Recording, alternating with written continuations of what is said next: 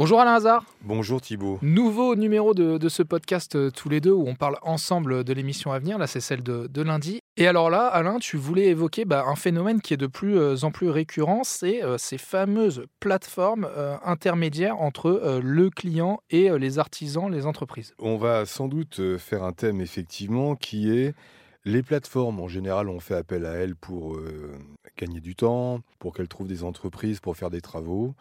Et la question qu'on se pose, c'est est-ce que les plateformes vous rendent vraiment service? On a le cas de Jung, euh, qui lui est effectivement appelé euh, une plateforme pour la création d'une chambre. On a le cas de Céline qui a engagé un artisan pour construire un garage sur son terrain. Elle a fait appel à une plateforme elle également. Et nous avons Adeline qui travaille dans une société commerciale d'ameublement qui a fait également appel à une plateforme pour des travaux et donc pour trouver des entreprises. Donc ces plateformes, je te coupe Alain, ces plateformes en fait, comme tu dis, font l'intermédiaire entre le client et l'artisan. Absolument. C'est-à-dire qu'elles mettent en relation le, ouais, elles cherchent carrément pour le client des voilà, entreprises. Elles sont censées avoir de la qualité, de la fiabilité et trouver les bonnes entreprises. On va voir effectivement que pour ces trois cas-là, il y a toujours des soucis. Et la réponse de la plateforme, c'est toujours la même, c'est nous ne sommes que des intermédiaires. D'accord, donc en fait, ça évite un petit peu aux clients d'avoir à aller chercher les, les artisans, ça, leur évite un, un, démarchage supplémentaire. Oui, mais ce qui nous gêne, c'est que effectivement, quand il y a un problème, elles ne disent qu'elles ne sont que des intermédiaires, sauf que en principe, ces plateformes marquent toujours sur leur site internet qu'elles sont un gage de qualité, de vérification, bah, puis elles ont un vrai rôle à jouer, surtout.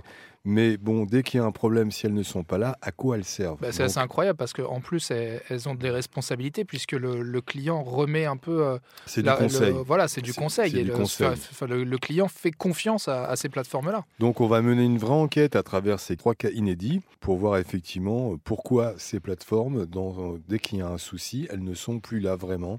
Elles répondent simplement nous ne sommes que des intermédiaires. Bon, ça va être intéressant euh, à voir ça, Alain. Et alors, le deuxième cas, euh, là, la deuxième chose dont tu voulais nous parler, le grand retour. Julien Courbet on a longtemps parlé. C'est ce qu'on peut. C'est un peu un running gag depuis euh, depuis quelques temps dans ça peut vous arriver. C'est le grand retour des frères Gonzalez. Les Speedy Gonzalez qui sont plutôt des Slowly Gonzalez. On l'a appelé parce qu'il y a plusieurs thèmes comme ça. C'est les rois des fausses promesses. On a eu, je sais pas, on a.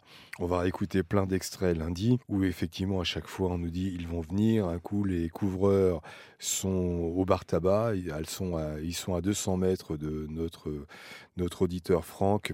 Ça fait des semaines que ça dure, où effectivement on a un problème, il y a un souci de toiture. À chaque fois, nous avons les responsables qui sont demeurant très gentils, qui font toujours des promesses. Et a priori, la nouvelle promesse, c'est qu'ils doivent passer ce week-end, donc on sera ah. lundi, s'ils sont passés enfin ce week-end pour réparer complètement la toiture. Puis au pire des cas, ils trouveront une autre excuse, c'est toujours la même chose. On verra bien. Merci Alain Hazard, et bah donc comme d'habitude, rendez-vous de 9h sur RTL. À bientôt Thibault.